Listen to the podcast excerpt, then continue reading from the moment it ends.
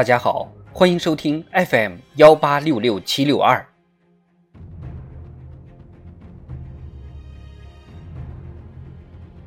庆祝中国共产党建党一百周年特别节目《中国共产党一百年大事记》。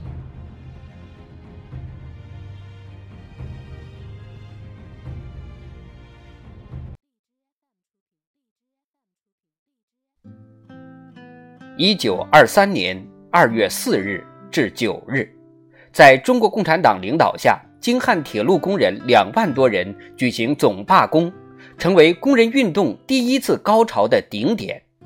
七日，反动军阀进行血腥镇压，造成二七惨案。六月十二日至二十日，中国共产党第三次全国代表大会在广州举行。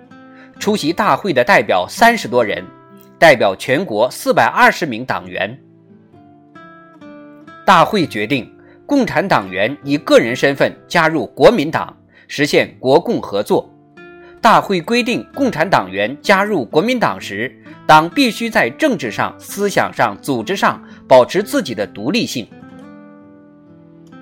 大会选举产生中央执行委员会。中央执行委员会选举组成中央局，陈独秀为委员长。大会以后，国共合作步伐大大加快。